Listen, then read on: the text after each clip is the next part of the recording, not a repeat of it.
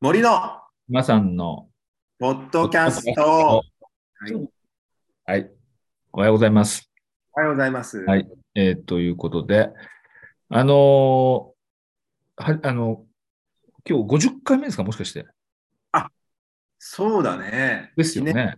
記あの、うん、なんですけど、あの、50回目にして初めてですね、あの、近くにいない感じで、あの、飛沫が飛ばないような感じでですね、今更。やってまして、あの、ズームで、えーあ、そうです。やってますね。あのどうですかね。ズームでうまくいきそうですかね。今の感じだと、やっぱり森さんの声がちょっと、あの、音質が低い感じ。私の声。こんにちは。こんにちは。大丈夫ですよ。それはいいんですけど、あれですか、ポッドキャストってズームでやってる人もいるんですかね？多いです。あ、そうなんだ。あの、私が聞いてるやつとかは、ほぼ大体あ、ポッドキャストとか。あまあ、あと、あの、ほら、まあうちらはね、結構対面でね、こう出向いてって、そうですね何。うんうん、あの、やってみて、もしうまくいくなら、ね、これからズームあ、本当に？やれるよ、ね。あ、そうなんだ。あ、そうですか。はい。えーいやいいいいと思いますよ。はい。いや、なんか、いや、こう対面重視なのかなと思って。まあ、できればね、対面重視はいいんだけど、うん。どうしても来られないとかねそう。ですあるいはフランスとかさ、海外にね。あの、ポッドキャストでもよくあるのは、やっぱゲストが来たときに、あの、ゲストほら遠遠くにいる人とかね、えーがいいるときに、こう、あの、スタジオズームとかそういうような感じでやってる人とかが結構いるので、まあ今回もね、あの、ゲストいらっしゃるということで。そうね、今日も遠い人がね、遠いところにいる人が、そうですね。東東京都府中市から中継です。えっと今日のゲストは、はい。えっと、前回、前もあの出ていただいて、あの準レギュラー になりつつあるんですけど、うんうんえっと、大学院生の竹内光太君です。はい。よろしくお願いします。こんにちは。よろしくお願いします。こんにちは。はい、よろしくお願いします。で、あの、多分、その、た竹内さんがいらっしゃるときは、あの、なんかこう、映画特集みたいな感じに、そうまあ、そうなんだけど、その前にさ、どうですか、最近。あ最近、最近あの修修論書いてるだけなんで、修修士論文書いてるだけなんで、本当に。あ、修論、あ、そうか、前の時もですね、ねうん、もう提出はいつあの提出年明けすぐなんで、本当にそうなんだ。どうですか？追い詰められてます。追い詰められてる？はい。デッドラインがね。デッドラインが近づいてます、本当に。うんねあれテーマは、あまあ、あの、えっと、研究のテーマは何でしたマルグリット・デュラスと、まあ、あのは犯罪、犯罪。マルグリット・デュラスってのは、まあ、フランスの、20世紀の小説家で映画も撮ってる人ですけど。まあ、その話もこのポッドキャストで言ってくれたんだけど、で、まあ、そのテーマを、まあ、修論にすると。はい。どうですか？書けそう？いやー、なんか一応書いてるんですけど、書けば書くほど分かんないことばっか出てきちゃう。わかんないとこ出てくる。例えば。いや、あの、自分、自分でそのなんだろう、なんだろうな、その、ここれ話してるとどんどん長くなっちゃいそうですけど、まあいいんじゃないですか、別に。あいや、本当に、こう、ね、あの、こことここも多分つながってるんだろうけれども、もっと調べないとわからないとか、あ。と、ほら、さっきちょっと言ってたけど、章立て？あ、章章もね、そう、なんかあの、論理的に一本筋で話すっていう時に、えあの、ね、気づいたことがどんどんあると、いろいろ喋りたくなって、どんどんどんどん脱線して、もうトリストラムシャンディみたいな。そうすると、ローシーからずれてっちゃうってこと。そうっす。このこれ結構でも論文書いてるとあるあるというか同じような悩み持ってる人いると思うんだけどこれどうですかね？熊木さんどう？私ないですね。ない？もう決まった通りにやる。だってもう、あの、一日、何時で何日何日間でできで書くみたいな感じでやってますから。最初に設計図書いて将来で決めたらもうその通り大体そうですね。本当あんまりそういう悩みわかんないですね。だから。やっぱり論文論文マシンだからね 論文機械だからいやいやいや、いや、だって、だってもう言いたいこと分かってるでしょ、大体。いや、まあ、そう、そうだとしても、なんか、や、あとその、最初にあの読む本リストを作るわけじゃないですか。うん大体こう、この本を論文で使うぞって思ってても、うんあの、たまたまとかなんかで、なんかこの本も読んだら面白かったみたいなの。大体そういうのってフランス語とかの本とかで使いたくなっちゃうみたいな。あで読んじゃったから、これも入れたくなるんだけど、これ入れ始めるととか、どんどん脱線しちゃうぞとか。要するに今の今の自分が読んでるものとか見聞きしたものをうん入れたくなって、今の自分を入れたくなってそうってことでしょ？そうそうでもそれはね、わかる。私もどっちかというと竹内君タイプかな。そうなんだ。すごい苦労しました。だからそういう時はあのよよくあの、まあ、うちの先生とかに言われたのは、要するにあの論文ってあの書くことも大事だけど、何を書かないかってことも大事だから、うん。やっぱり論旨とかこの論文のテーマってものをより積極的にやる。そのことが、まあ、第一でそこからずれちゃうものはやっぱり書かないとか、あるいは中に回すとか、あるいは次の論文のネタにする。そういったことをあの同時に考えながらやります。何を言わないかってことはすごい言われた。そうなんですよね。僕もなんか指導教員に、あの、まあ、研究生活長いんだから、うん。取っといて大丈夫ってう言われたのん、と、あとはその、あと忘れろってすごい言われます。忘れろ。ああの、お前見聞きしたこと、一回見聞きしたことを、もう何でも取り込むから、もう忘れなさいってすごい言われます。忘れなさい。どうどうせまた出会えるから忘れなさい、それは。修修行みたいなね。なんか剣術みたいなことでも研究じゃないですよね、これはもう。君はね、やっぱりちょっとひょ憑依系だよね。まあ、あ、そう、それもなんか問題があって、あの、アメリー・ラビルっていう、あの、ね、あの実在の犯罪者の女性について、こう、あの、当時の新聞なんかを使って、まあ、彼彼女が、まあ、デュラスにインスピレーションを与えたってことを調べていると、あの自由関節話法で、ラビルの気持ちを書きたくなっちゃうんですよ。ああ。なるほど。つまり三人称でそう。客観的に語らなきゃいけないんだけど、いつの間にかこの三人称に一人称が宿っちゃう。そう。でももうさすがに私はとか書いたらやばいのは分かってるから、に日本語をうまくね、こ自分は、う、いや自分だって言わないで、こうね、認証なしでやってるんですけど、こうそうやっぱりその、なんていうの、作家的な感性だよね。うんだなんか書けばいいのに、小列とか。いや。そういう欲はない。なんだ、その、す外に出たいとかではないですから。書いたものをこう人に出したいとか、そういう気持ちではない。ないんだ。うん内向的。ないでこんな話をしてたら、あの全然本題に行けないですあ、そうだよね。そうだね。まあまあ、まあ、竹内君の、まあ、今後にはね、ちょっとよ。で、あの、ほら、今日はね、もう手紙も、お手紙も来ているあ、そうそうだよね。そうですで、はい、ちょっとじゃあ読みましょうか。私、あの、多分これが最後の発言になると思いますけども。えっとお便りが来たんでね。うんはい。えっ、と、ちょっと読みますね。じゃあ、あのちょっと端折って、あの、割と長めなので、あの、かいつまんでちょっとお話しますけど、はじめまして、アラサー男性のトッツィと申します。どうもよろしくお願いします。はいアラサー男性、男性？はい。ええっ、と、映画、ポッド、はい。あの映画ポッドキャストを掘ってるうちにたどり着き、よくよく聞いてみると研究について語っており、さらに聞いてみると、独協大学の教員と知り、合点が行きました。えー私は映画が好きですが、映画好きですが、えーなぜ、えーフランスの研究機関はこうも映画好きなのでしょうか。えーもう少し映画を熱心に見始めてから、えー様々な映画あ上映を調べると、えーアテネ・フランセやアンシティ・フカンセなど、などでの上映を知り、たまにえー見に行きます。古い映画を上映してくれるので重宝しておりますが、えーなぜ映画とフランスがこうも密接なのだろうと思います。えーフランスの研究機関があ映画上映として大きい位置を示し示しているのは日本限定でしょうか？あ教えていただければと思います。よろしくお願いいたします。というね、感じですよ。これさうん、初めて身内じゃない人から来たって感じ。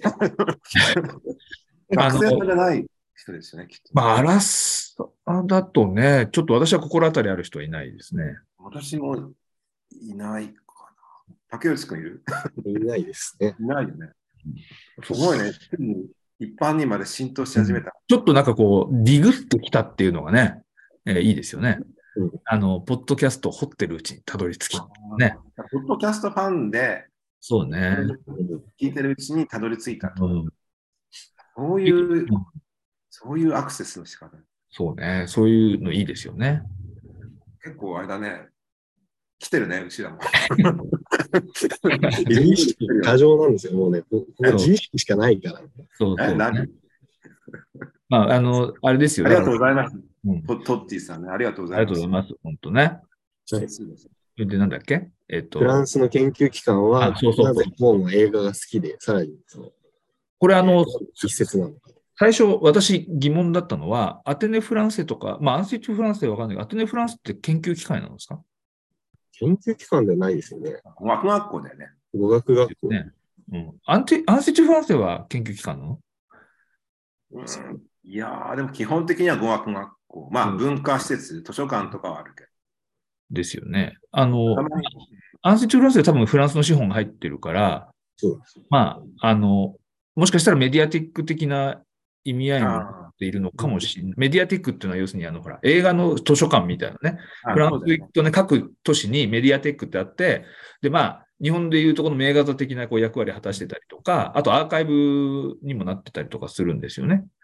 だから、まあ、あの、多分そこにはおそらく学芸員いるから、まあ、一応研究機関と言ってもいいと思うんですけど、まあ、だから、アンシー・フランスがそういう役割を、あの、要は、その、あの、日本の出店としても、なんだ、や、担ってるって可能性はあるかもしれないけど、まあ、あんまり研究機関な感じはしないですよね。まあ、でも、まあ、その背景にこのこの方が言われてるの、まあ、うんフランスって国とうん映画とのうん関係、うん。なんでそんなに密接うん。なのかってことでしょ。それがまずあって、それでまあそういう日本でもアテネ・フランスとか、アンセチュとか、ああいうこうフランスのなんか出先機関うん。で映画が結構上映される。それは何でかっていう、そういう質問で。そうね。これなんか、今日映画やるって言ってないなっていう、すごいタイムリーなね。うんあのお便りなんだけど、これどうですか？現役の、現役、現役。いや、でもこれすごくね、む難しい質問ですよね。なんかう。んまあでも、あのね、か考えてみると、その、フランスって国がね、あの、映画をね、発明した国であるっていうことは、やっぱ、もしかしたらね、一つの理由なのかもしれないなと思いますね。教科書的な話になっちゃうけど、うん。まあ、リュミエール兄弟っていうのは、うん。あれ、20世紀の最初？最初？うん、そう、あの、約何年で、5年か6年。うん。でさ、なんかあの、その前にエエディソンがアメリカで、うん。えっと、キネマ、なんだっけ、あのちゃえっとちなみに、えっと、工場の出口って、あの、リミエールの最初のあ、ーえっと、1895年です。5年？あ、じゃあ結構早いね。ちそのなみに、前にさ、エディソンが、そうですね。エジソンが、いわゆるこう覗き穴でさ、そう、こう動いてるの絵を見るっていう、まあ、あの装置を発明して、で、その後にリュメール兄弟が、その装置をスクリーンに映像を映すっていう形で作るんだよね。だから、リュメール兄弟は今の映画館のシステム、スクリーンに映像を映して、それをみんなである空間で見るっていう、その映画っていう場をまあ発明したのがリュミエールだから、まあ、それでフランスはまあ映画の発祥の国ってことを主張してるんで。あのあ今さ、結構映画館でちょっと あの人気なくなってきちゃって、結構みんなスマホとかパソコンで見るから、なんかエディソンのキネマトコープになんか先祖返ししたんじゃないかって なんか言う人もいるけど、まあ、基本的には映画っていう仕組みはフランスが発明した。あの、ちなみにあの、今、あの、工場の出口ってあったけど、これって最初の映画なの？一応そうそういうことになっているんですかね。ちなみに、いやいやいやそんなことないですよ。ごめんなさい、ごめんなさい。嘘つきましたね。いやいやいや、合ってんのかいいのかな、はいちなみにね、あの、工場の出口って、こあの、まあ、ソクティディズインっていうのが、あの、あの、フランスはボンの小説そうそうそうそうあれがだから一応始まりなので、あの、企業小説の。だから多分合わせてや、合わせてやってるんだろうなっていう。まあ、もっと、あの、多分あの出口は、あの、やめる、やめて出てくっていうあれ、あれなので、まあ、あの、あの、リメールのやつは普通におばちゃんたちが出てくるじゃないですか。そうそう、仕事が終わってみんな出てくっていう。そういやいや、あそうのね、あの、でね、これ最近知ったことなんですけど、ちょこれ脱線しますよ。あの、工場の出口って、あれ仕事終わってだから夕方だと思うじゃないですか。あれ夕方じゃないんですよ。あ、そうなんだ。ああれ、あれお昼休憩なんですよ、実は。おだって、あれだ、光でわかるじゃん。そう。そう。考えてみたら当たり前なんですよね。当時だって暗くて撮れるわけないじゃないですか、夕方に。昼間なんですよ。多分確かさ、別に手ぶらでみんな帰ってくるよね。そうなんですよ。そう。持ってかないじゃん。だから、そうそうそう。だからあれね、お昼食べに行く。そう。っなるほどね。ていうのをね、なんかディディ・ベルマンが歴史の目の4巻で書いてまして。あ、そそううだそれ何？通路に入れるわけ？入れ入れたいですね。入れたいいやいや、関係ないですけど、ま、全く。まあだからさ、その映画の発祥の国っていうのもあるし、その後に、まあいろいろ映画が、映画産業出てくる中で、その、まあ、あのか会社として、だからゴーモンっていう会社が世界で最初の映画会社として、さ産業として映画を作るっていう話が出てきて。今もね、あるけど、まあそれ結構大きいよね。うん。最初で、最初の映画のその会社、制作会社っていうのを作ったっていうのがあって、でまあその後いろんな映画なってあの作っていく中で、まあ映画の黎明期をね。支えたのもフランスだし、まああの黒糖とか、あの人たちがいて、でその後ハリウッドが出てきて、で、まあいわゆるなんていうの、娯楽映画うんを、まあ、本当にシステムでやって、で、それに対して今度フランスが対抗してね、アンチハリウッドって形で、あのフランスの、まあ、なんていうか、色を出していくうんっていうことだと思うんだよね。つまり、あのハリウッドはそのシステムだから、その何、えーその映画監督っていうのは、まあ、はっきり言えば演出係みたいな。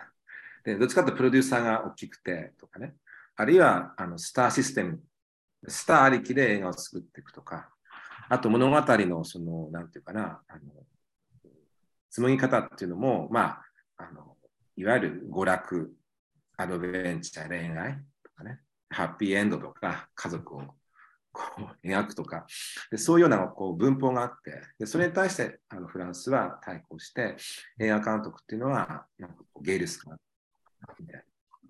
そういうのはまあ、あのポジショニングっていうのがまあ、だそそれがいわゆるヌーベルバーグっていうものなんだけれども、まああのヌ、ーベルバーグなんかも結局でもほ本当はフランスとしてはアメリカがすごく好きで、うんうんアメリカのものを本当は真似したい。ボダールなんか、トリボなんかもみんなそうで、シャブロン。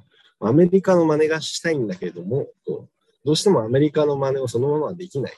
うん。で、あの、それをどどうやってこう、なんだろうな、自分の国っぽくうん。フェイクを入れて、まあ、継承するかみたいなね、運運動があったわけですよね。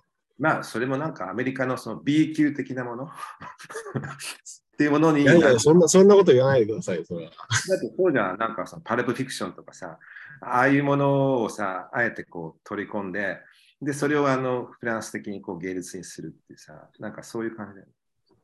いや、いや、いや、まあまあ、まあそこはちょっとまあ、ヒップホップとかもね、まあ持ち上げたりはする。うんいやいや、でもそそそれはまあなんかあのね、技技法の問題とかでほら、結局技法があるっていうことが重要だから。うんまあまあまあ、まあそれはまあヌーベルバーグの話するとね、無限にあの話が進みそうなので。あれはやっぱりヌーベルバーグも大きいよね。あれすごくでかいですね50年代すでにあって。なんかあの、表現だってこと。あとさ、あの下最後最後の方でね、あのフランスのげ研究機関が映画上映として大きい位置を示してた日本限定でしょうかってあるんですけど、質問があるんですけど、要するにあのアメリカとか、まあ、どこでもいいんですが、他の国で、このアンシティ・フランスって、アンシティ・フランスって基本的にいろんなところにあるわけでしょ？うん、そうですよね。そういうのってこう、あのフランスのこう映画上映みたいなことを結構こう、採算度外視で結構やってたり、日本みたいにやってたりするんでしょうかね。いや、ですると思います。うん、すると思う。だってフランスと資本が入ってんだから。うんうんフランスってほら、今言ったような、うん、と背景があるから、うんでそのヌーベルバーグとかもやって、そのそれをまあ国がさ、支援するわけでしょ、映画産業ってもの。だからそれも大きいと思うんだよね。だって、うんフランス行くと、その、何、シネマテイクとかいろんな恋愛があるけど、やっぱり助成金が降りててさ、でそうするとあの映画の制作に対してもすごく、うん。あのね、助成が入るし、うん。でそうするとそれは回り回って映画を見る人、あの私たちにも還元されてくるわけだから、だから映画のあの何チケットの料金なんてね、日本と比べたら全然違う。今、私行ってた時6ユーロぐらいだったけど、今どのぐらいだろうね。ら今もそうらしいですよ。あと、あの、学割があったからね。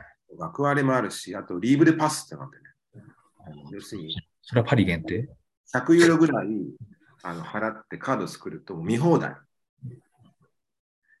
そういうのがある。日本はないよね、それ。ないですね。あの、昔はね、あの、高田の馬場にあった ATG シアターってところで、あやったらしいですよ。あの、まあ、もうそれそれこそね、僕の世代にはないですけども、1万円払ったら1年間見放題だったらしいです。あとは、あそこはそうだった。銀霊会館。銀霊もね、潰れちゃったけどね。潰れましたね、この間。ね潰れちゃったね。だから、まあ一部で名画だとかではあったけど、そうリーブルパスなんていうのはフランス行って、こんなのがあるんだ。もう夢のようだったんだけど、それやっぱり国のやっぱりバックアップっていうのがうん点々にあるんで。だから、そういう意味では今の韓国みたいな感じだよね。国がちゃんと映画産業を後押しして、あの増やしていく。それだから、あの対外的にもそうでしょ。世界のそういうところでフランス映画を奨励していく。それはあの研研究機関だけじゃなくて、フランスの映画産業もそうですよね。あの韓国の映画とか、あのポルトガルの映画なんかと組んで一緒に、日あ本の映画でもそうですけど、フランス映画で特定しないでフランス映画って言ったときにあの、フランスっていう国で、あの六角形の国で作った映画だけではないっていう、そうだなんか映画産業自体をこうフランスは支えるんだと。そうそれはある。結構なんかあのか、フランス以外の作家でもなんだ、あの、フランスっぽい人っているじゃないですか。あの、是枝とかさ。あはい。の、あのタイミング、タイミンなんとか一時ずっとなんか、あの、フランスそうやってたりしてたんで。それはほら、安井さん、昔はあの要するに、まあ、フランスだから映画ってことにすごく力入れてるし、あと表現の自由ってこともやっぱフランスは自分たちが作ってきたっていうのがあるから、だからその表現の自由を責める監督を やっぱりこう支援するわけでしょ。だから、なんかあの、ほら、この間死んじゃったね、吉田喜寿、吉田義重。あの人なんかはね死ん、じゃったの？あれ？死んじゃったんだっけ？知らないですか？死んじゃいましたよ。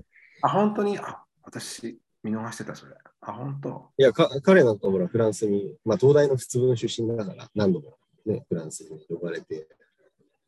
で、あの辺の人たちはそうだね、篠田正宏とか、そうそうそうまあ、寺山修司もそうだし、寺山修まあ、大島渚もね。まあね、あの中で寺山なんかはね、本当にあの舞い上がっちゃってフランスに来て、あのフーコーと対談とかするんですよ。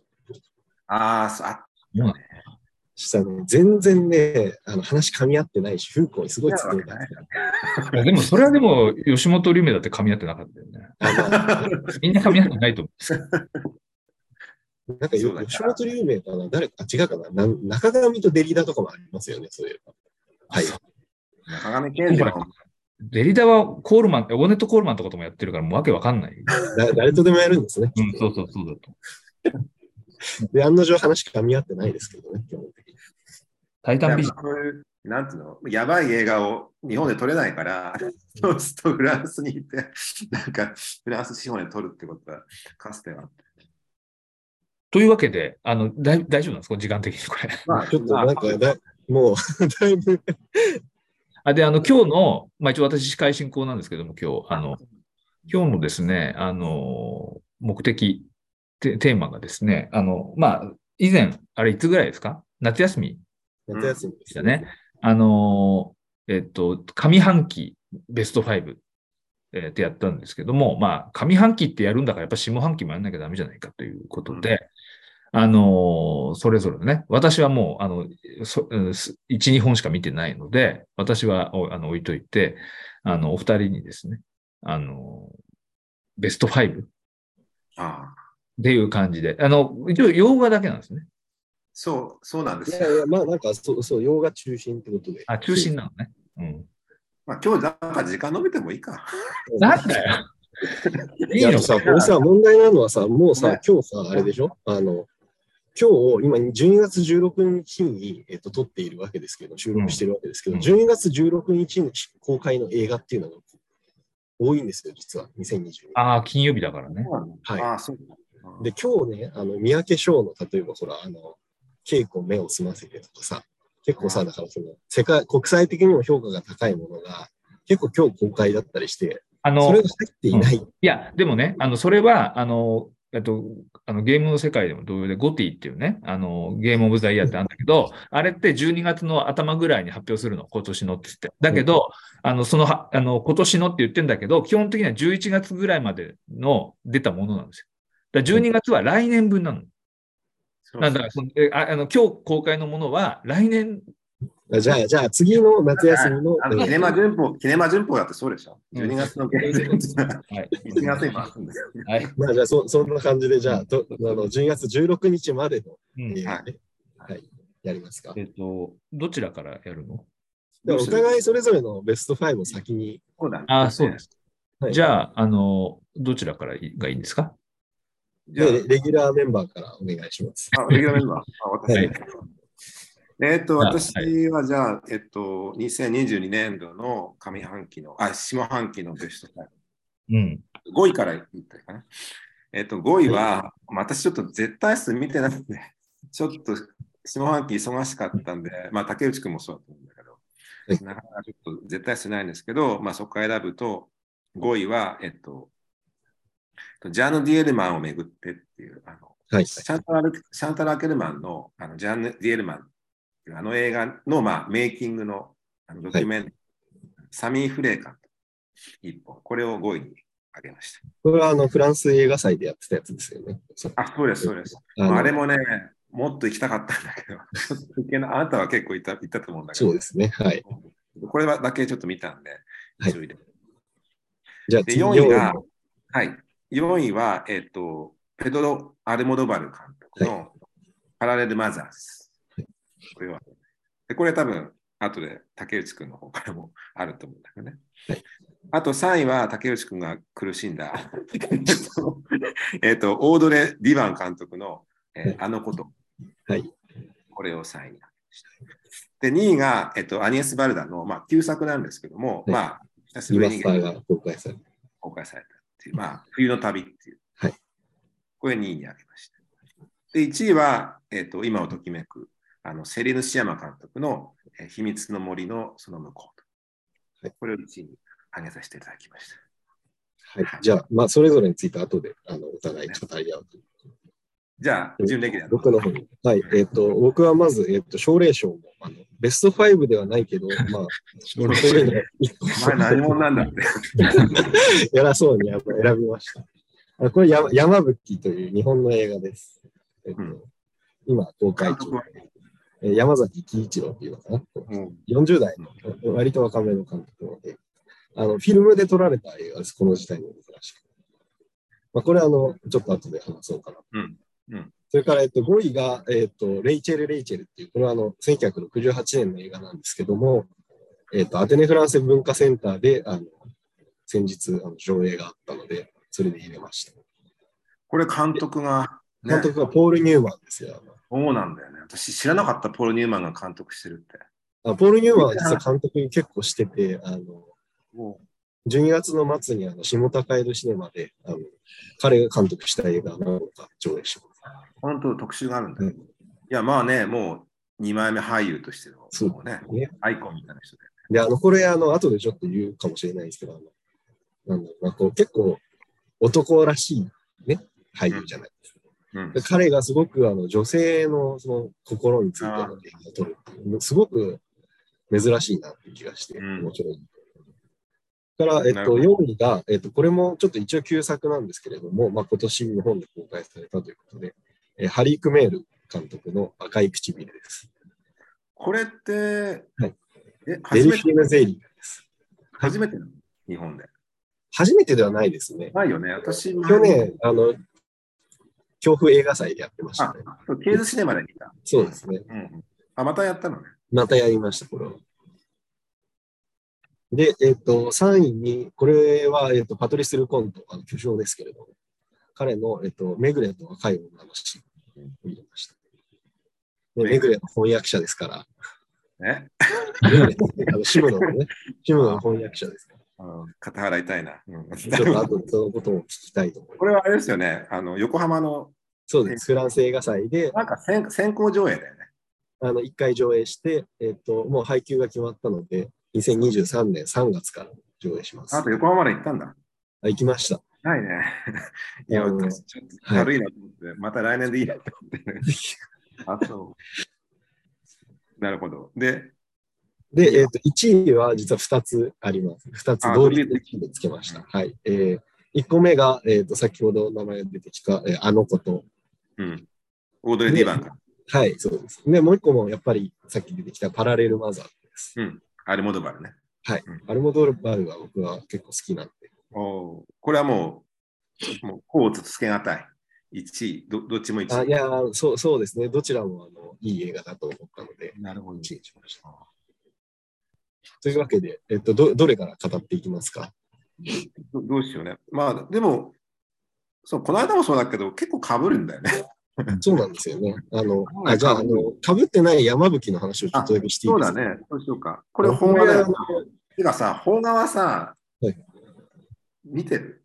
私、そそんなに最近は見てないです、うん、あんまり見なかったのと、あんまりいいのがなかった。うん。うん。で、あの、まあ、これもいい映画かって言われるとちょっとわからなくて、あの、なんだろうな、さあの、フィルムで撮られてて、うんで、あの、田舎に住んでる女子高生が主人公って言っていいのかなと女子高生と、あとは、あの、韓国人で日本で働いてる人とか、技能実習生とか、いろいろそういうのが出てきて、現代の問題いろいろやってるんですけど、売春の話だとか、なんかね、こうね、ATG 映画みたいなんですよ、これ。ああ、昔のね。なんかでデモの映像をフィルムでこうなんかわーって撮ったりとか、うん謎の長回しとか、なんか工場のなんかすごいこうシーンとか。うんで、なんか社会に何か訴えかけたいっていう気持ちはすごくわかる。な一時期のゴダールみたいな感じ。そうだし、そう、あの、すごく大島渚とかのね、一時期みたいな。で、面白いかって言われると、そ、すごく面白いってわけではないし、うんあの、す成功、ストーリーとしてもそうだからなんだろうな、すすげえとかそういうわけではないんだけれども、なんだろうな、その2022年にこんな ATG みたいな映画があるっていうのが、その今言ったよくわからデモとかそのニュース映像って昔の今の？今の、今の映像ですよ。なんだけど、フィルムでなんかすごく荒いフィルムを撮ってて、あなんかね、すごくね、下手したらノスタルジックになっちゃうかもしれないわけじゃないですか。ーちょっとエモい。うん、ってなる可能性もあるんだけど、そうそうはなっていないんだけれども、なっていない。えでもでもね、なんかね、この映画って何なんだろうと思って、よくわからなかったので、なんかそうそういう思考をね、こう要請してきたんで、奨励書に入れました。あーなるほどつまり、そういう昔の映像とか、そういうドキュメンタリーのような映像を入れて、まあ、手法としては、わりかしあのレトロな感じなんだけど、うんそれがあの見てる側からすると、エモいっていうようなあの感想では回収できない。うん。ちょっとこう、ざらっとするような。うん。現代にわざわざやるのは何なんだろうと思って、それは何？監督はどういう意図なのか？しね、ちょっとトークショーとかも言っていないし、あの、ら、あまりわからないんですけれでども、このこの監督って山崎喜一郎監督、他にはどういうのなんかもう一作長編を撮ってるみたいなんですけど、僕は初めて見たんですよね。それもあってからに、そう、ちょっとびびっくりして、ごめんなさい、あの、名前、十一郎だね。十一郎ですね。はい。あ、十一郎。山崎十一郎さん。山崎十一郎。はい。結構謎な監督なんだ。個人的にはそうです。なんかあの、この人、あの、クラウドファンディングで作ってるみたいね。あお金集めて。ってことはもうフリーでやってるじゃん。これどこで上映されたの？あこれはあの、ユーロスペースです。あ、そうなんだ。い確かに見逃したな。あ、そう。そうか、じゃあ、シシネフィルの竹内的には結構。まあね、あのユーロスペースは21時から始まる映画、邦画は熱いんですよ。いや、わかるよ。私も、私もメインでい7時とかの行って、時間余っちゃって、最後見るときあるんだけど、でも当たり外れない。でだだだからこそですよ。あの21時から始まる邦画があの19時からのやつなんてもう絶対当たりに決まってるんですいや、はいまあ当たりっていうか、まあ若いね。そう芸能監督がやってるってのはわかるんだけど、ちょっと勇気なくて。たよ。まに21時からのを見ると、こう、ね、ああそうあこれあじゃあそのはあじゃあこの映画はその21時からのやつで結構期待の持てる。そうですね。そう。じゃあちょっと私も 見ときます。うんで、あと、あと、はいだ、そのあなた5位に入れてる。レイチェル・レイジ。いやこれ、れね、あの、僕が大好きなあのイベントがアテネ・フランスで毎年あってうん、中原雅也の白紙人情っていう、中原雅也の白紙人情。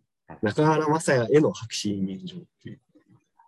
なんか、きなくすきな臭い。きな臭い や、このイベント大好きでね、もう毎毎年知ってるんですけど、い。どういうイベントなの？中原雅也が、あの、小説家でね、ミュージシャンの中原雅也が選ぶ、あの、外国のよくわかんない面白い映画を上映して、その後に、あの中原雅也が友達とアフタートークする。あーまあ、中原雅也って、まあ、映画ファンというか、シネフィルでもね、そう、シネフィルでもあるから、その人のセこれが大体面白い。で、これね、アフタートークも面白いんですえ、誰と？え？あ僕、あの、加瀬亮です。え？あ、そうですよ。そうですよ。あ、加瀬亮とね中原雅也が対対談したの？そうですよ。すごいね。話噛み合うの？いや、加瀬亮ってシネフィルなんですよ、実は。ああ、まあ、そうだよね。うん。あ、そうなんだ。いや、あの、僕ね、映画見るときは、あの、なんだろう、その、映画が面白いかどうかだけじゃなくて、映画館でせっかく見るから、トークが面白かったら映画つまんなくても行くことにしてるんです。で、あの、須藤健太郎がトークするときと、中原雅也がトークするときは、行ける限りは必ず行くことにしてるこの二人が話が面白い。外れないと。外れないです。あ、須藤さんはね、私、須藤さんちょっとお世話になった、お世話になったっていうか、ちょっと留学時代一緒だったんで、個人的に知ってるけど、素晴らしい人よね。うん私、本当大好きです、須藤さん。今、ご活躍だから嬉しいんだけど、あ、そうなんだ。で、何？この映画はどうだった？いや、この映画見てね、あの、あの、あれですよね。だから、あの、レイチェルっていう葬儀屋の娘で、あの毒親、母親にその支配されてた女の人、小学校の先生なんですけど、彼女が、まあだから、その性的な体験をその年を取ってから初めてしたりとか、あるいはなんかその宗教にはまるのかな、なんかそんな感じで、まあ、事故をとうとう、なんだろうな、解放していくっていう映画なんですけど、あの、これね、あの、映画のね、本質が去年マリエンバートでと一緒なんですよ。去年、マリエンバードで？はいアラン・レンの。ああロブグレーえそうそうそう、ロブ・グリエーター・アラン・レン。映画って、映像って、あの、自分、そのショットが時間軸の中で自分がどこにいるかって示す指標ってないじゃないですか。うん。わわかります？いうんや、だから、あの、回想、あの、映像そのものでは、回想なのかとか、今のことなのか、あ今なのか未来のことなのかって、そういうのを表す指標がないじゃないですか。はいだから、普通の映画って回想とか想像のシーンは白黒にしたりするじゃないですか。あわかりやすいようにね。そうです。で去年マリエンバートでっていうのは、それをしてないからあんなぐちゃぐちゃなわけじゃない。そうだね。うんうん、でこの映画もそうなんですよ。ああ、そうなんだ。だから主人公レイチェルの気持ちの中で、レイチェルが妊娠してないんだけど、妊娠したっていう妄想をするシーンとか、うん。あるいはなんかその、目の前にいる男の人とそのセックスをするっていう妄想とかが、白黒とかにならないで、過去と現現在のえススイッチングも指標がないけど、その内面の現実とそ客観的な現実の、その虚構と現実のあの境もなくなっちゃってる。なくなっていて、だから彼女の、その、なんていうんだろうな、し心の中っていうのがすごく主観的に見える。ああ、なるほど。まあ今結構そういうのやられるけど、まあそう69年？うん、でで、ですよ。だから69年にこれをやってたのが今上映されるってことは、やっぱりこういう映画が今、ついに人口に解釈したんだなという。なるほどあ。つまり今そういうのが結構評価されるから、うんその60年代に先駆的にやったこの作品もそうで、さらにそそれをね、ポール・ニューマンが撮ってたっていうのが結構感動ですよ。ってことはね、ポール・ニューマンって結構そのその当時の、まあ、そこロブグリエとかレネがやってたことをやっぱ摂取して、なのかなと思って、どういうことなんだろうと思ってよくわからないんですよね、これは。結構そういう人なんだ、ポール・ニューマンって。どうなんですかね。あんまりそういうなんか技巧的なそうね。いや、でもほら、監督第一作だから俳優で、だから、あの、よくわかんなくて撮ったらそうなっちゃった可能性もありますよね。あ、そういうことなの？ああ。要するに、下手馬転じてヌーボーロマン。そうそうそう、下手、中原雅也と加瀬亮は下手馬って言ってましたよ。あ、そうなんだ。あ、じゃあ、うん意図しないで、うん。なっちゃったって感じ。うん。あ、でもその方がいいよね。うん。なんかあざ、あざあざとくなそう、僕はあの下手馬映画すごく好きなんで。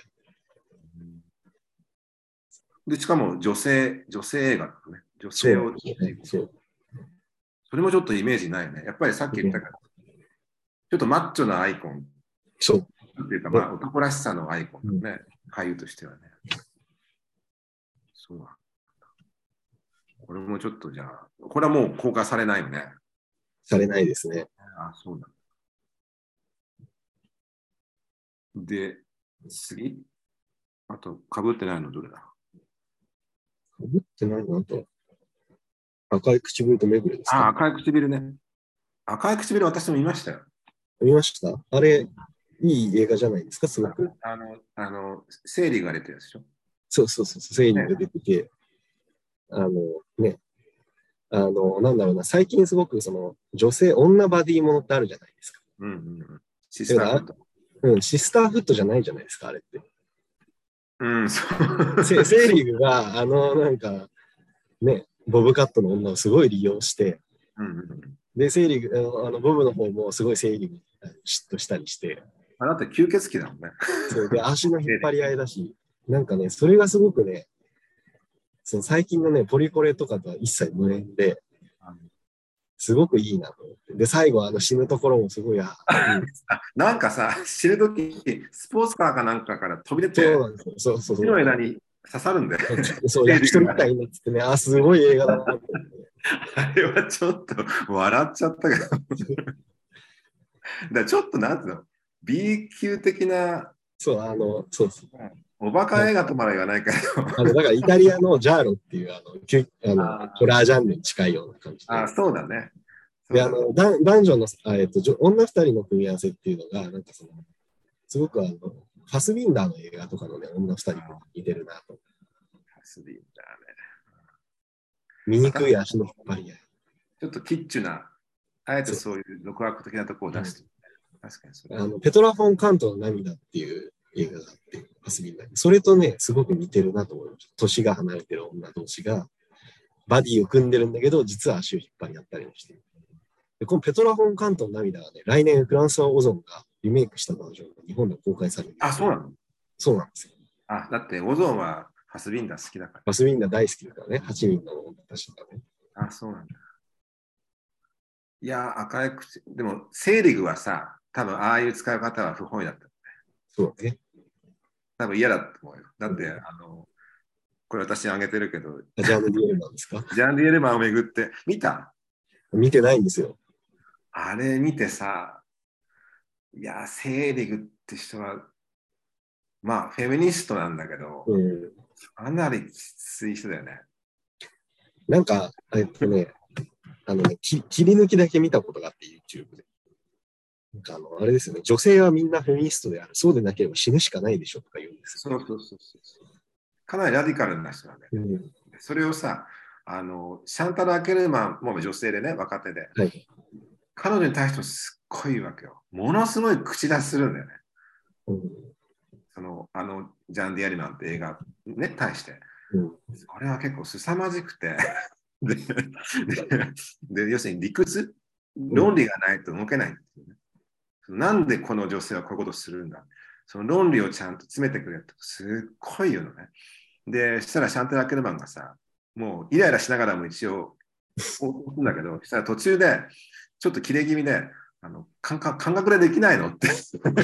言うんで、生理あなた感覚でできないの？したら、生理は切れちゃってさ、すごいのよ。あれ、ちょっと、で結構、あの、最後もスタッフと揉めるんだよね。あ要するに、その、終わった後に、もうみんな女性が多い現場だったから、私はこんなね、あの、いい現場、初めてだみたいなさ、ことを言ったら、スタッフがなんかちょっと言うんだよね。あの、で、それに対してまた喧嘩が始まっちゃった。つまり、セーリンから言うと、あなたは映画産業がいかに男性に支配されてるかってことが分かってないとかつって。すごい剣幕でであ。こういう人だったんだと思ってさ。だからその時に要するに自分はその男性の監督に使われてきたけども、それは男性のファンタスムうん。あの捉えられた女性像だから、でそれはもう全く自分はあの納得してないとうん。でサンタ・ラケルマンに初めて女性による女性像うん出れたから、それがすごい良かったって言ってたから、それを考えて赤い唇を 思い出すと、ああいう吸血鬼のさ、うんなんかやっぱり、やっぱりファンタスムだよね。あれうん、そうですね。まあそう。そう時間過ぎたけど、もういいよね。もうちょっとやって。いや、もう全然、もう今日50回だから。あの、特特別編ということで、で、あとななんだ。めぐれですか？あ、めぐれね。あ、どうぞ。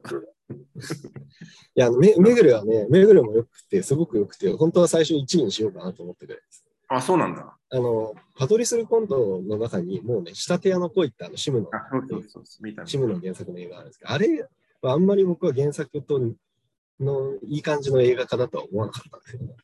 まあ、まあ、あの人が出てる、あの、要するにサンドリーヌ・ボネールが、そうそうそうね、で出てて、まあ、あれもね、暗い、暗いっていうか、暗いんだけれども、あの、なんだろうな、その、シムノンの、なこれ、あの、森井さんがいあの翻訳の、あの、解説の回数かもしれないですけれども、なんかあの、こう、もやがかかってて暗いみたいな、うん。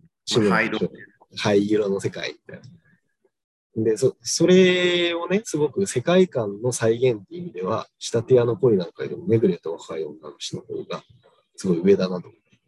ああ、そうなんだ。あのドドパルデューがめぐれを演じててすごくいいんですよ。ああ、そうだね。今回、めぐれをジェラルド・パルデュがね、そう確かに似合ってたね。似合ってますね。まあ、いろんな人がさ、今までジャンギャバンそうとか。やってるけど、まあデュパルデュが今回やってね。彼すごい良くて、もうトマトマトみたいなこんなブクブクで。そう、動けるの？あれで。いや、まあでもいや、でも階段登るシーンとかあっても死なないかね、本当にね、心臓止まっちゃわないか。で、ほら、ちゃんとベルギーだから、あのね、ああのそしたらなんかあの、パイプをね、吸っちあの、心臓が悪いって設定がパイプ吸っちゃいけないあ、そうそうそう。言われてんだけど、そしたらこれはパイプではない。ギャグを、ね、入れてくるんです。ちゃんとマグリットのね。あのあ、マグリットの方ね。ああ、そうね。フーコーじゃなくてね。なるほど。あ、ベルギーだから、マルグリットだね。ああ、なるほど。それ原作にあんのかな？いや、ないと思いますよ。おそらく監督の先生。うんそうあの、シムの原作のタルベーラがね、あのロンドンから来た男ですよ。あ、そう、あれ見た？見ましたよ。僕 DVD 持ってます。あれ見見てないんだよ。あ、そう。よかった。あれもすごくいい映画です。あーだタルベーラと合うかもね。そう、あの、タルベーラのああいうなんか白黒で、もうわーっとした感じはすごくシムノンっぽい。そうそうそう。そうなんだよね。シムノンの原作の映画結構多いんだよね。そう。ルノワールも撮ってるしね。そうですね。結構ある。まあで、文学の映像化ってほら、すごく難しいじゃないですか。うん。いや、ストーリーを再現することを目指して、恋もさ、まあなんかあの、スケートのシーンやったよね。ありますね。はい。あそこなんか結構印象的に残ってる。いや、まあ、あの、しシーンごととしては、仕立て屋の声もすごくいい映画だと思うんですけど、シムノンっぽいかってところがちょっと微妙だったな。あでも地味だよね。地味。ストーリー自体が地味だから。うん、そうなんだまあ、ちょっと裏窓っぽい感じもあるし。ああ、まあそうね。まあでも裏窓の方が全然面白いよね。それまでサスペンスだね、でも偉いね文学を映像化するような話を、あまあいいや、これははいはい。これはあの後であのことの時にします。ああこれめぐれ、来年やるんだよね。来年やります。はいあとさ、もう一本あったら横浜の映画祭で。あ、だそそれの話を今しようと。幻滅。うんあれざっく幻滅は僕はあの、本当に幻滅しました。あ、本当に？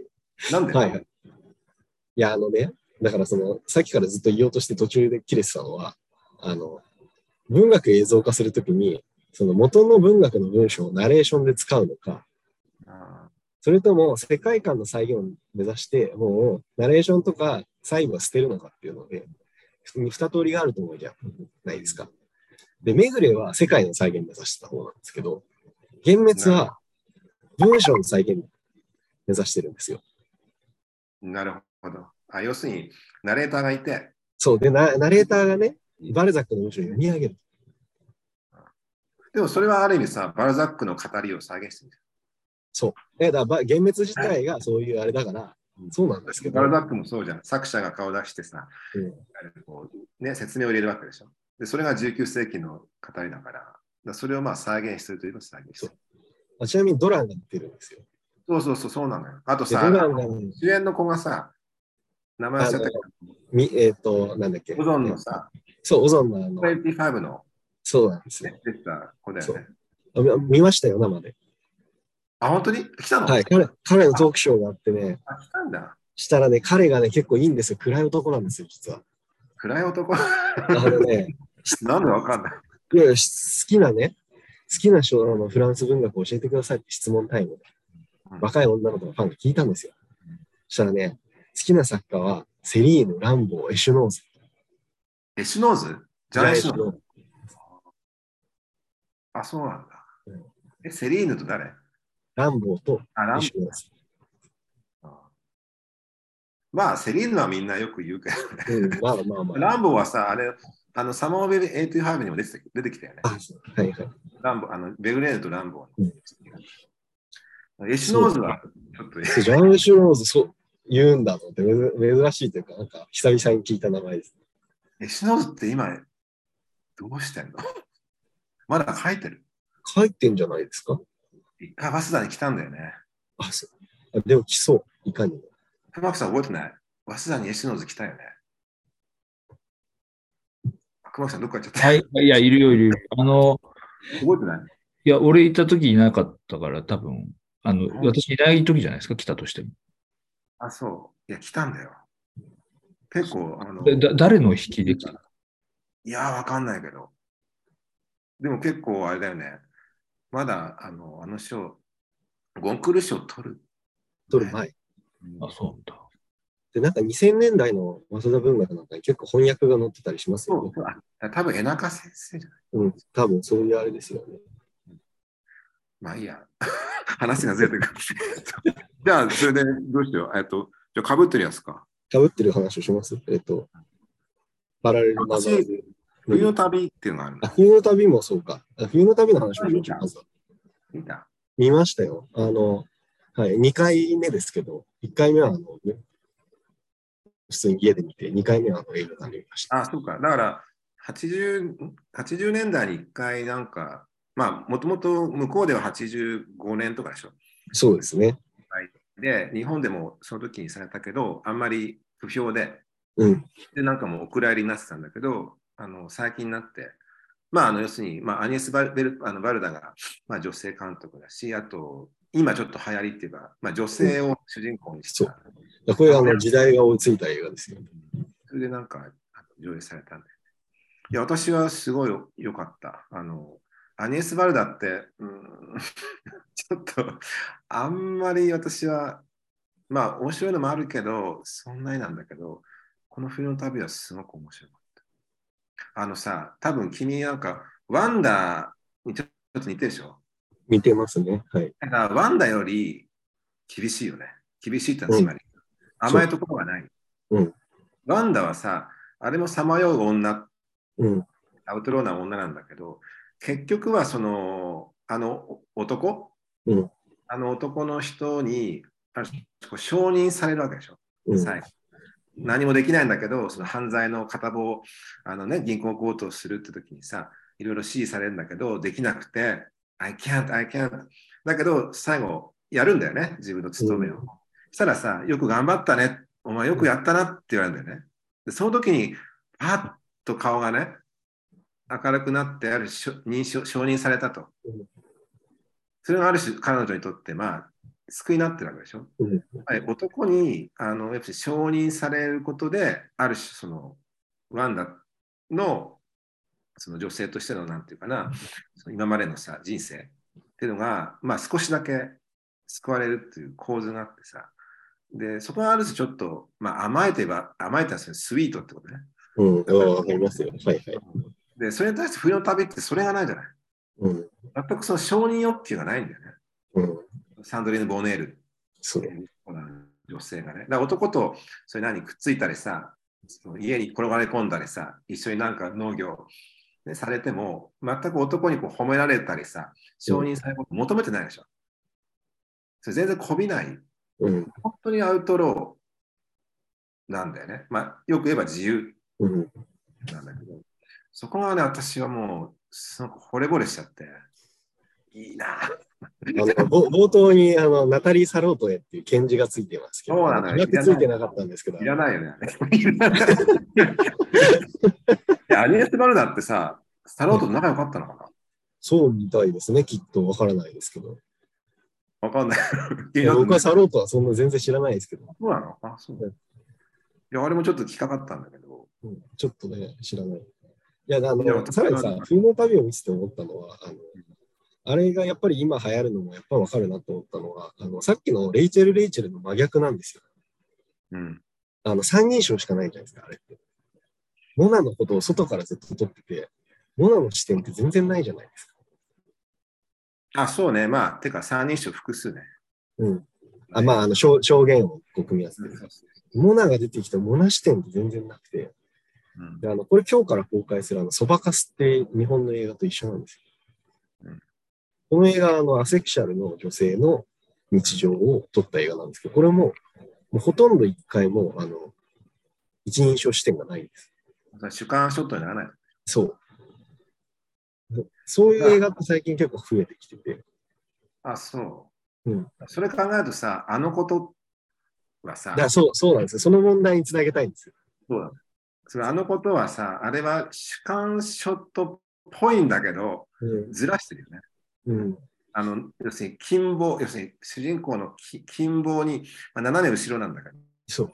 あそこが撮ってんだよね。で、あれが私結構絶妙かなと思ってんだよ。つまり、もっと言うと、そのエルノーの、エルノー、アニエルノーの章列の、ある種その一人称。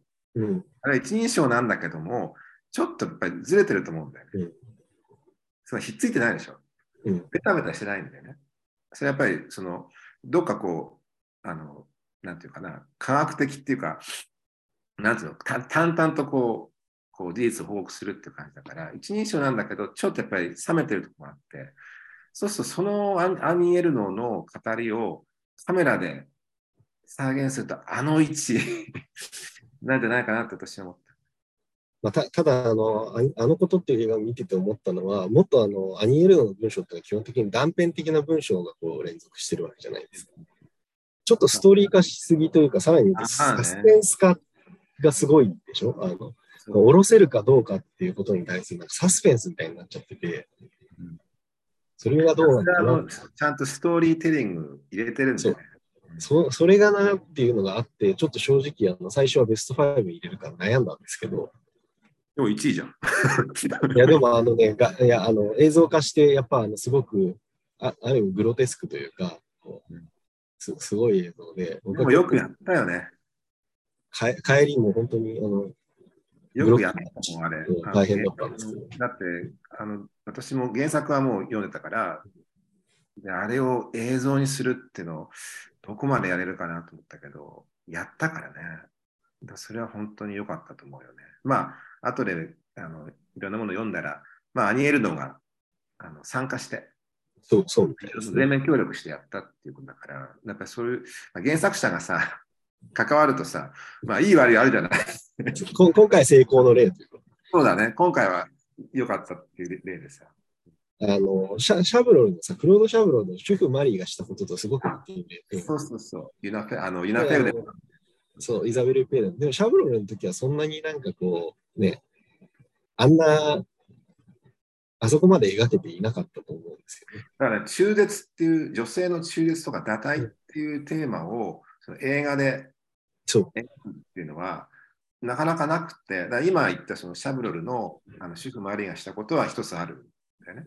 でも、ああれはそんなにちゃんと描けているとは思っていなかったんで、まあね、まあ、主人公がでもそういうことを堕胎をする。まあ BC の占領下の時代にやっ。だから一箇所、あのたらいかなんかに、あ、そう。です。ね、女性をあのそこで中立するっていうシーンがあった。けど、でもなんかちょっと、なんていうの、ちょっとこう、屠殺、うん。あのいわゆるこう、ファシズムの絡みであの中立を捉えてるところがあるから、うん。ちょっとい政治的に捉え別の意味で、女性の現実とかじゃなくて。当時のあのファシズムの問題と絡めてるんだけど、あの今回のあの要するに、えーあのことはやっぱり女性の現実として。まあ、あのフランスはあれですよね、日本よりも妊娠中絶が合法になるのが遅くて、あのうん。ろ1966年にあのサルトルとボーヴォワールがあの例の麻吹家のあの、ね、関係で日本に来るんですよ。来日して、で、あの中央公論があの瀬戸内寂聴との対談をセッティングするんですああしたらあれでしょ？あの会食の席で中絶の話はしないから、弱党がで、さらにあの日本はどれだけ遅れてるかみたいな講演を頼んだのに、ボーヴォワールが、いや、日本はすごく進んでて羨ましいわ。なんでって聞いたら、だって中絶が合法じゃないですかっていう話をするっていう、そういうのもあって、結構、同時代的に。そうだね、その時代のあの映画だよね、あのこと。実際、あの、サルトルなんかが何回も言及されたりとか、ポスターってありますよね。結構ね、文学のあのレフェランスがね、で原原作はでももっとあるんですよね。そうそう、原作はもっとニッチであるんだけど、まあ、あの、アニエルノはね、いつも毎回そういっぱい出てくる。映画は結構ベタな。そうアラアラゴンとかですあね。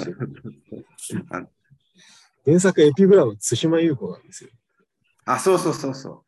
いや、そうだ対馬優子とオートフィクションの作家みんな好きですよね。なんで気に入らないの？いやいや僕は結構好きな作家ですけれども、うんななんかフランスですごく人気があるのは何なんだろうなと。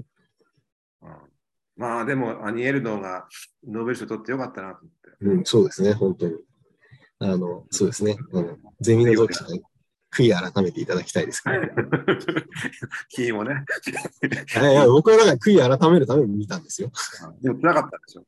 辛かったです。見ていい映画だと思いましあそうじゃあ、た。1位のパラレルマザーズうんこれ一、君は1位だね。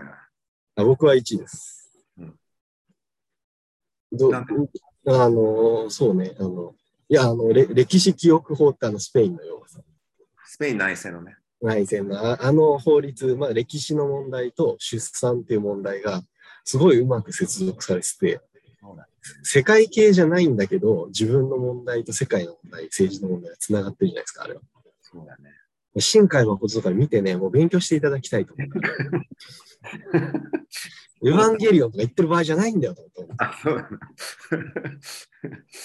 いや、うん私もそう、うん私もこの映画すごく好きだね。あので、あとあのペノ、ペネロペ・クルスがやってるね、あの、年上の女性の方ね。ネルト・クルスはいい女優になったよね。いい女優になったってか、元からすごくいい女優じゃない？いやいいけど、いや、いい中年あ女優。僕は高校生の時に初めてあのボルベールっていう、望郷っていう、あれを見た時に、あの、ななんて、こんな美人な女優がいるんだとびっくりしたんですけど、あ若い時はもうアアイドル的なね、人気だ。もう今、あの、あのパラレルマザー、まあお母さんの役だったけど、すすごいもう演技派で、あの表情とかね、あの振る舞いの演技がす微妙な役じゃない？あの女性がすごく良くて、すごいアンビバレントな存在じゃないですか。だってこの映画あの取り替え後の話でしょ？そうにそうそうそう。えあの要するに取り違えた産んだ子供を同じ病室にいた血が若い女性の子供と取り違えられちゃった。それで結構あるじゃない？でそそして父になる上田と監督そうそうそう。だけど、あの、ちょっと特殊なのは、で、交換しちゃ、あ、違う違う取り替えら、取り違えられちゃって育てるんだけど、そしたら、本当の自分の子供、向こうに行っちゃった子供が死んじゃうんだよね。そうなんですよね。で死んじゃって、で、で向こうは自分の子供が死んだと思ってるから、うんものすごく悲しみんでる。で、それをこう慰めながら、本当はあなたの子供は私が育てるこの子なのよって、真実を知ってるんだけど言えないっていうね。だけど、一方で自分の子供が死んでるわけでしょ。うんペクルスからしたらね。結構三重にこう、そう。あの、なんていうか、なんていうの、こう、苦しいっていうのがかかってて、それをなんか演技であの出さなきゃいけない。で、完璧にやってたよね。でか彼女はさ、出産についてはさ、DNA の結果が全てではないっていうような存在だし、その、あの、一応あのカメラマンのあのカメラマンじゃねあの男がいるんだけど、なんか歴史学者かなんかああのそその男と家庭を作ることを目指すわけではないじゃないですか。なんだけれども、なんかあの、親と、親世代の血のつながり、うんっていうものに対してすごく異様になんか固執してるじゃないですか。うんあの、二人でちょっとレあのレレズビアンっぽくなるシーンなんかで、なんかすごい自分の両親の写真を見せたりとか。なんかおじいちゃんおばあちゃんこれでとか言って、なんだろうな、そうすごいね、血のつながりに固執しているのかしていないのかっていうのはすごくアンビバレントで、ああ。この存在ってすごいなと思って、なんかそういう、血の問題でやっぱ歴史の問題になってるわけでしょそう、そう、そうう。なんですよ。おじいさんがスペイン内戦で、そう、要するにフランコにあのそう、あの捕らえられて、殺されて、あの土の中に埋められちゃったっていう。そのことがあるから、やっぱ血の問題って彼女にとってものすごく自分のアイデンティティに関わる問題なん。ですよね。で、そうそれと自分の出産でう、しかも子供が統一がられちゃった、血がつながってない子供を育てる。でね、そのことのやっぱり葛藤っていうかさ、うん。うんすごい難しい役どころだったと思うんだよね。ヨーデクルスって。だけど、それを本当に見事に、もう泣いたもん、私。だから、あの最後も良かったしね。うん、すごくいい映画だと掘。り起こして、要するに遺体をね、発掘するんだけど、そこにみんなで寝るんだよね。ああいうかって最後終わるアルモドバールは、で最近やっぱり歴史の問題は結構、スペインの。問そう、スペイン題をね、ね。そうで、えっ、と、あれですよ、セリーヌ・シアマが残ってこれ、あなた、君はあげてないけど、どうした？のあ僕はあの見なかったんで、見逃していて、あ、そうなんだ。はい。そうなんだ。てか、セリーヌ・シアマにね、そんなにはまらなくて、あ、そうなの？はい、燃える女の肖像がそんなにいいと思わなくて、実は。あれ、須藤、須藤健太郎さんは絶賛だったよ。本当ですか？須 須藤さんに、であの映画が出るはい。須藤さんとちょっとお話しする時があって、最近何かありますかって聞いたら、もう燃える女の少女。本当。もうあれそはもうね、んなにはまらなくて、なんか。ど、どどこがいいですか？2回見て良さが分かる。1回目ちょっとよあんまりって感じだったんだけど、2回見て、あ、これは素晴らしいと思って。授業でも使ってます。あ、本当。であれはまああの女性同士のシスターフット、そうですよね。ビアニズムだけど、今回のあの秘密の森のその向こうっていうのは、まあ、女性同士、女性の絆を描くんだけど、母親と娘なのでそこもやっぱ女性同士の絆じゃない。でそれをあの描いてて、母親子じゃなくて女性同士だうん。に捉えてる、ね。でそうするとあの年齢が母親と娘だからどうしても出ちゃうんだよね。でそれを対等にしたいから、そうするとそこファンタジー使って、つまりあの、えっと、お母さんお父さんがいて子供がいてその子供が10歳ぐらいなんだけどそれおばあさんって人が死んじゃうんだよね。死んじゃってしたらおばあさんの遺品整理に田舎にあるおばあさんの家に行ってやるんだけどそのお母さんって人がものすごいショック悲しみでこうもう抱えきれなくなっちゃって家出ちゃうんですよ。で家出ちゃってお父さんと残されてしばらくそのおばあさんの家にいなきゃいけなくてでその女の子はあの暇だから遊びに行くわけね。そしたら森があってさで森にこう奥に行くとそこに自分と同じ年格好の女の子が遊んでるわけ。で木の枝とか見あの見つけて家とか作って。そしたら、あそしたら、あなたも手伝ってって言われて、手伝うわけ。二人でこう家作ったりして。そのうちに、私のお家に遊びに来てっつって、うん俺のもっと奥に行って行くわけよ。したら、なんか見覚えのある家なんだよね。なんか見覚えがあるな。で、中入っていったら、間取りも見覚えがあるわけ。うん。それは自分の家なんだよ。自分のおばあちゃんのさっき出てきた家だ、ね。うん。でよくよく見るとで、そこにお母さんとかいるんだよね。だけど、どっから見たことある。それ若い時のおばあさん。あってことは、今、目の前にいるその友達友達になった女の子は自分のお母さんだね。はいっていうふうに、ちょっと、バックトゥザフューチャーなんだよね。そこだけねあ。。なんかでもそ、そういう映画も最近すごく多くないですか？うんそうそう、多い。多いんだけど、ただ面白いのはね、あの、それは何？その主人公の女の子にしか見えないっていうんじゃないんだよね。やがて自分の家にも呼ぶのよ、その女のはいはいはいはい。お母さん。はいお父さんも見るわけ。いもちろんお母あのは自分の妻の子供時代だったら思わないんだけど、あ、い自分の娘にこの友達ができてよ呼んできたんだ。ちゃんと見えるわけ、他の人の目に。っていうのがちょっと他と他の要するに確かにね、それはうんすごいですね。あの確かに。だそういう形であの要するにお母さんになる前のお母さん。でそ対等になるでしょ。うんそうするとシスターフットになれるわけ、ね。うん。っていうあの作りをしてるんだよ。それはすごくうまいし、あとそのシ山監督の、まあ、テーマの一つであるジェンダーの問題。うん。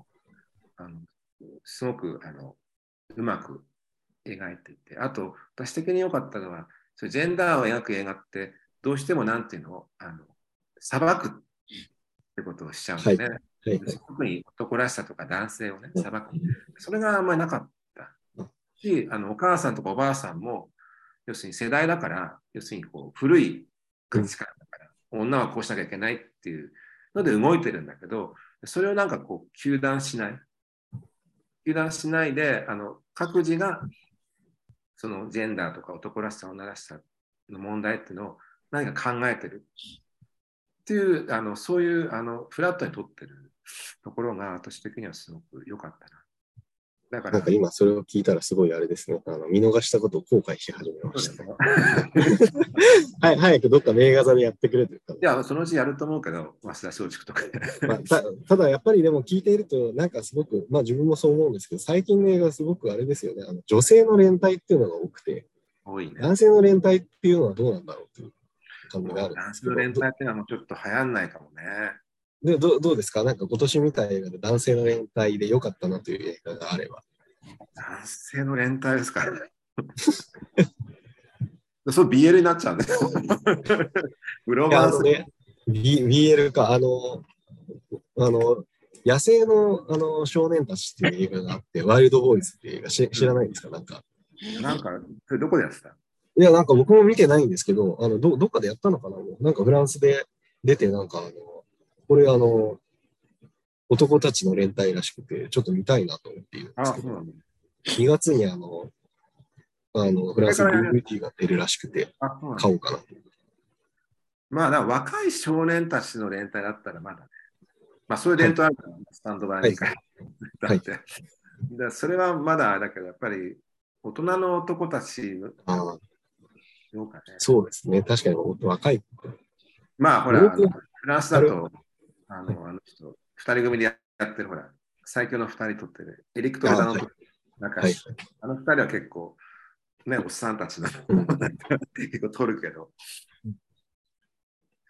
なかなか今ね。だからそのブロブロークンジェネレーションもなんか、あの、見ていましたけど、あそれはそ、れに対する振りだったの。そうなんですよ。本当はそれをフリーでやったんですよ、今。すいませんいや、ブロークンジェネレーションは、あのこれは結構前の古典、90年ぐらいの映画ですよね。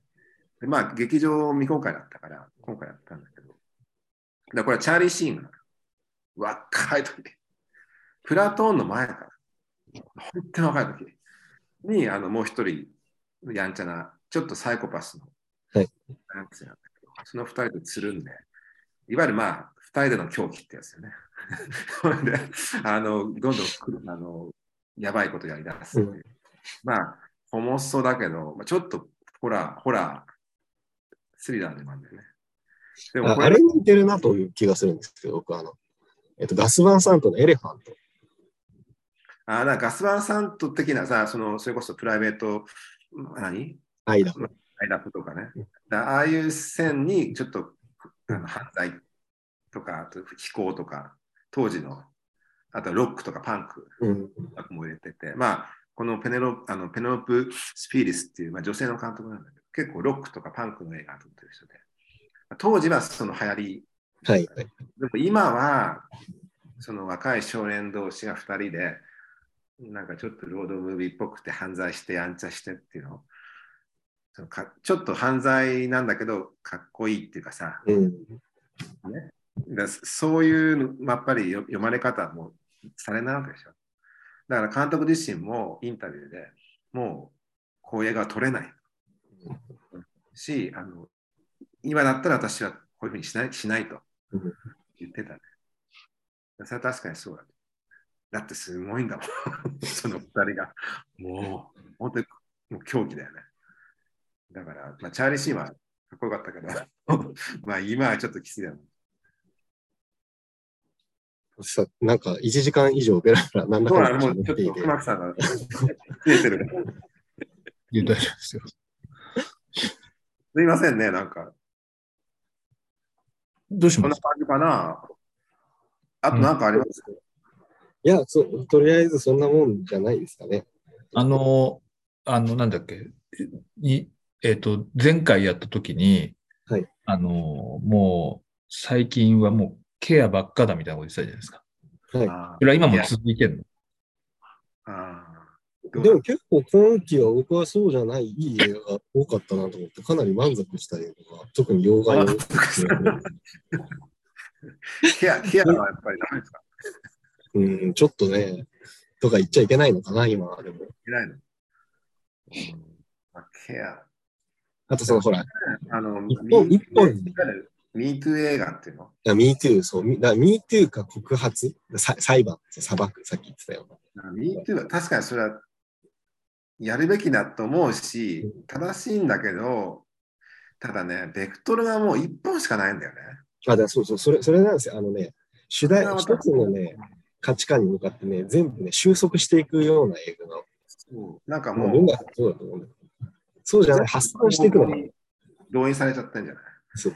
それが私見てて、やっぱ違うベクトルをやっぱり、うんね、細かいところでいいから入れないとさ、ちょっとえ映画っていうか芸術的にならないかなって私は思うから。だからそういう意味ではセルシアマなんかはやっぱり違うベクトル入れてるんだよね、いろいろ。うん。だから私は見てて、あのすごくリアルだと思うし、その方が。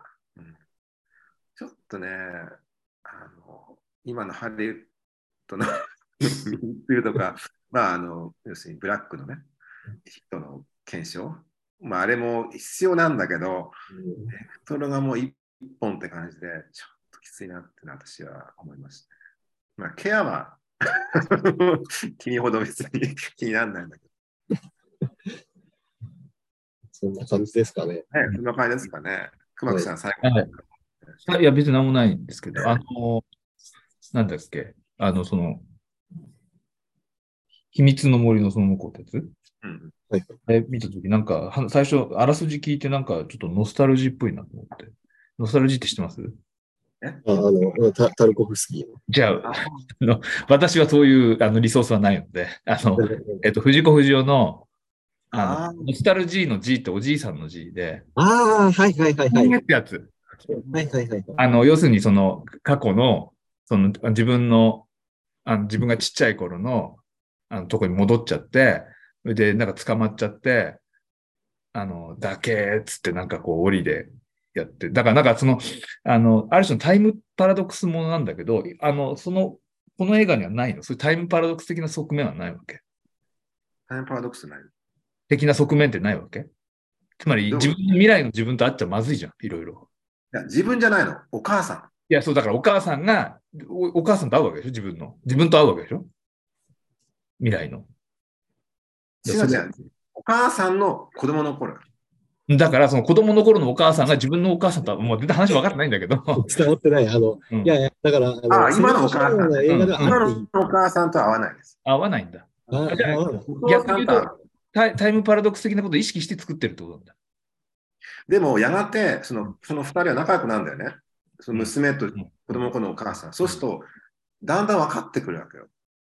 で、その、こっち側の女の子は、うんあ、この相手が自分のお母さんだってこと気がつくわけ。で、問題は、このお母さんがこっち側の子を、うんあの娘だって認識するかどうかなんだね。うん結構微妙な問題でしょ？うんでもそれをやがてだんだんなんとなく分かってくる、そうすると逆転していくわけよ。うん要するに娘がけあのあの子供なんだけど、対等だから、対等だから、あの要するにむす友達として振る舞う。向こうも友達なんだけど、お母さんだからうん、そうすると子供なんだけど、ちょっとお母さん的に振る舞って、つまり母女性ってジェンダーがパフォーマティブっていうことなんでしょ要するにあの遂行的だ、はいパフォーマンス的だ。で母親と娘っていうのもパフォーマンスだったんですよ。実は。それがあの二人で分かるようになってる。でそれが私はうまいなと思って。っていう感じ。というわけで、あの、あのなんか今日は長尺になっちゃいましたけれども、まあ、竹内君、久しぶりに出てくれたということで、はい。ありがとうございました。いえいえ、また。あ、終わりですね。はい。あ、じゃあ、あの、はい、終わりです。はい、ありがとうございます。来年もやっていいのかな？まあぜひ、あの、やりましょう。はい。じゃあ、修論頑張ってください。はい。はいありがとうございますというわけで、はいはい、お疲れ様です。ありがとうございました。はい